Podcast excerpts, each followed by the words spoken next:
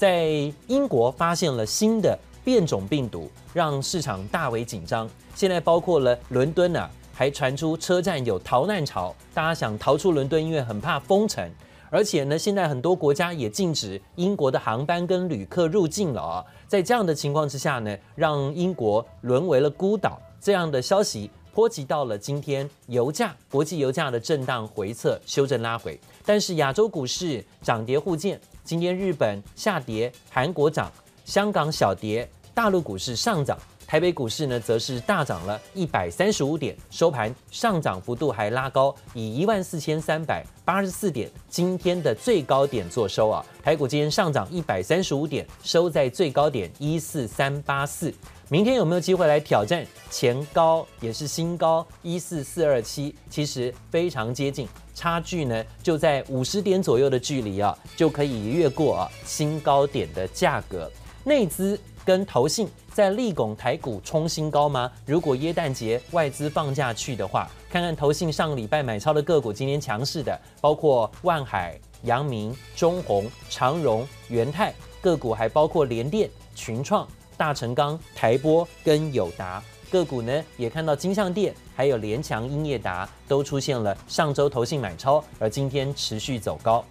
台股真的是像坐云霄飞车一样开高走低又拉高啊！但是今天新台币仍然大升三点五角，让市场呢是不是吃下定心丸？热钱行情还在，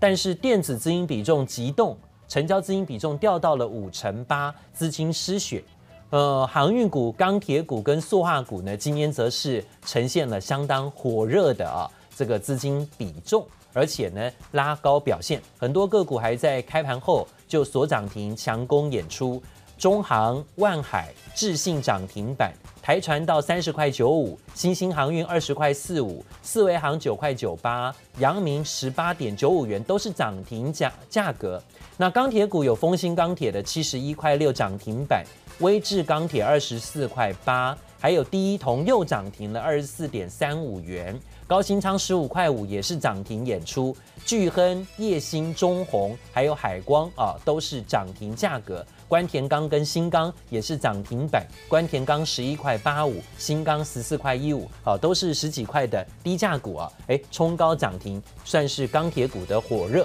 塑化类股的部分也是一样哦，早上的台塑可以攻到九十二块三了。今天台塑股价呢，早上最高到九十二块五，创新高，这下半年的新高，终于脱离了啊，这接近这几个月的横向整理，继续的冲高表现。还有台化八十一元，上涨两块七，南亚六十九块四，上涨一块九。今年国际油价虽然走跌，但是呢，在传产股、塑化股的部分。不跌反涨啊，反而走高。那原物料的需求，还有包括现在从航运钢铁的热度，会不会轮动到其他的呃原物料行业、原物料的产业，也值得关注。好，这今是今日的盘势重点。现场特别请到的是林汉伟林分析师在现场告诉大家，汉伟怎么看？对于传产类股的部分的人气很旺啊，到底该不该打铁趁热哈？甚至呢，在这里持续往热度高的地方靠近。台股最近走的就是强很强的条件，是不是呢？这些个股啊，真的不回头，在热钱效应当中，可不可以持续进驻，在追逐传产原物料的族群？你怎么看？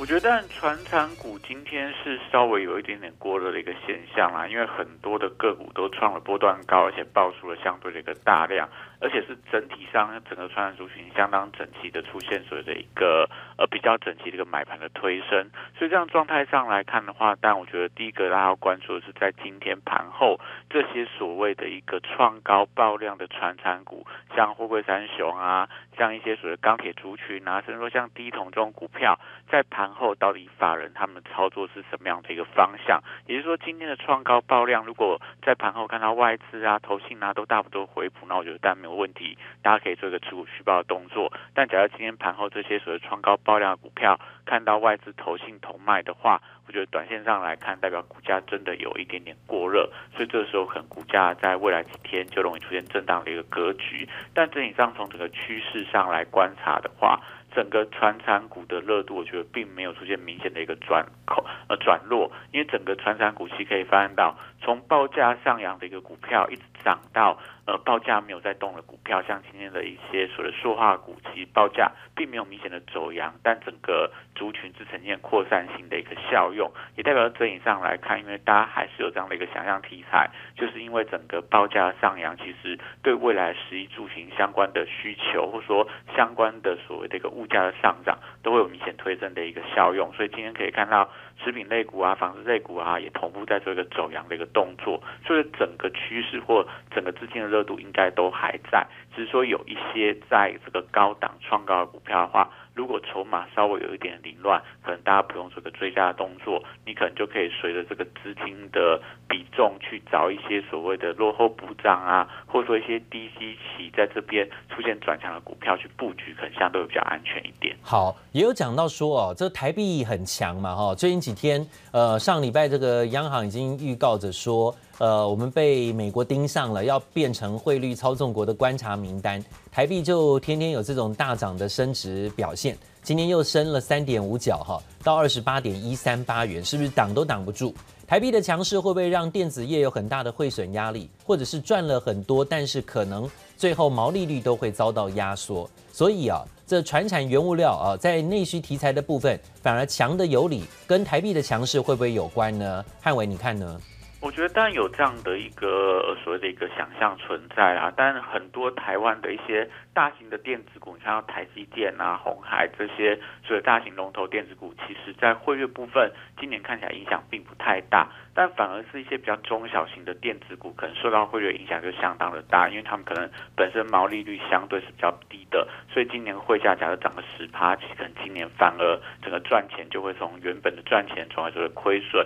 那反观在传产的，部分的话，第一个原本他们就是比较偏向像国际进口原物料这个区块，所以整个台币升值，但对于未来的一个所谓成本压低会比较大的一个想象空间。第二部分再来说，很多的传产股都是典型具备所谓资产的一个题材，所以可以看到今年在相关资产题材的一个想象空间里面，有很多传产股有一些转强的一个力道。所以从这个大方向来看的话，但也可以发现到。假设未来整个资金台币一直升值，那这些所谓传产股持去收回呃，电子股受到所谓这个汇损的压力的话，但我觉得整个资金布局的比重就会往传产去传产股做一个靠拢。所以目前我觉得从这样的方向来看的话，都可以看到其外资最近对传产股其琢磨力道也在加重当中。我觉得都跟台币升值应该脱不了比较大的关系。好，这我们讲到说，这台币强势啊，电子跟传产之间。的冲击跟受惠的题材条件来看，但是今天尾盘台股还可以拉高哈，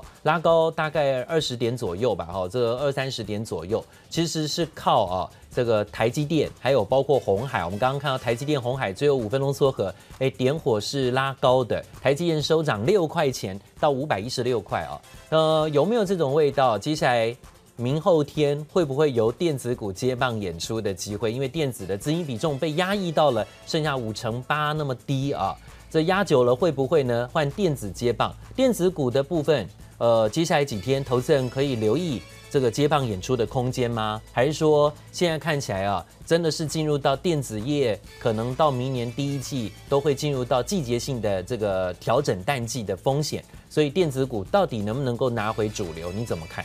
我觉得可能要分成两个区块来看啊。第一个电子股当然受到汇损压力，刚刚提到了大型的股票、龙头股票可能压力并不太大，但中小型电子股我觉得一定有受到所谓的一个冲击。那今天为什么在这个尾盘看到这些半导体股出现领涨，甚至说大单都敲进权重股？我觉得跟整个国际的一个资金流动有关。因为可以发现到，随着英国的这个变异病毒传出来之后，其实今天在整个雅股里面，像韩国股市啊、日本股市其实相对走势比较弱，但陆股跟台股的走势相对比较强劲。我觉得都跟随着疫情控制有关，因为我们目前在大陆啊、在台湾，其实疫情都不是那么样严重，所以随着这个呃越来越多国家传出来可能这些封锁国境的消息之后，其实我觉得有部分的资金会往呃中国，或者说从这个台湾去做一些。避险的动作，那资金流入单会先敲进这些大型的权重股，所以这样情况里面，你可以看到今天柜买指数其实表现就相对比较偏弱。所以整体上来看的话，可能未来呃，你也许会看到这些什么台积电啊。呃联电、联发科股价续强，但整体上族群性，像一些比较属于半导体设备啊，或者说一些 IC 设计类股啊，可能就要回归到他们未来的一个基本面，能不能抗住所谓台币升值的条件呢？好，刚刚看到在台股尾盘就以台积电跟鸿海的拉抬啊，让尾盘收高。明天呢，是不是有机会挑战这个一四四二七啊的新高点？那一开盘呢，也许哦要看看的。那尤其是美股在圣诞节前夕，到底能不能够继续续强？今天目前涨一百三十五点，收在一万四千三百八十四点的台股，成交量呢有两千五百亿啊。就算圣诞节前外资放假，台股还是有两千五百亿的量呢。靠的是内资，靠的是投信的这个资金力挺吗？好，这一点倒也注意。那讲到说啊。到底明年景气的看法如何？还有包括手上有一堆美元的投资人，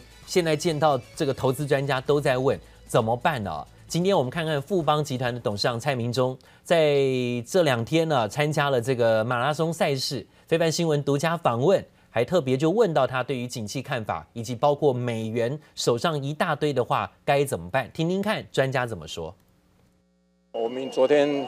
有幸跟几个科技业的大佬同桌，是，他们对明年都只有一个字，怎么说？会比今年还要棒。真的吗？啊，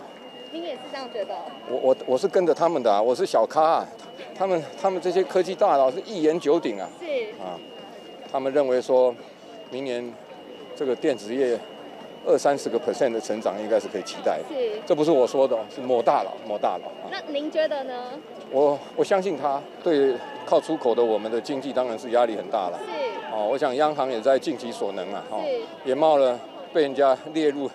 外汇超多的危险呐，所以也尽量让这个升势可以稍微减缓一下。不过这个美元走低，这个好像好像是这个美元的颓颓势，好像是啊没有办法改变的一个趋势吧。蔡明忠都说了哦，可以看到美元的走势预测哈。那如果手上一堆美元的投资人呢，现在就想想怎么办了啊。那他也在这里提出了一点他的看法。待会到香港告诉大家更多明天看盘重点。谢谢收听，请继续关注好好听 FM，并分享给您的好朋友。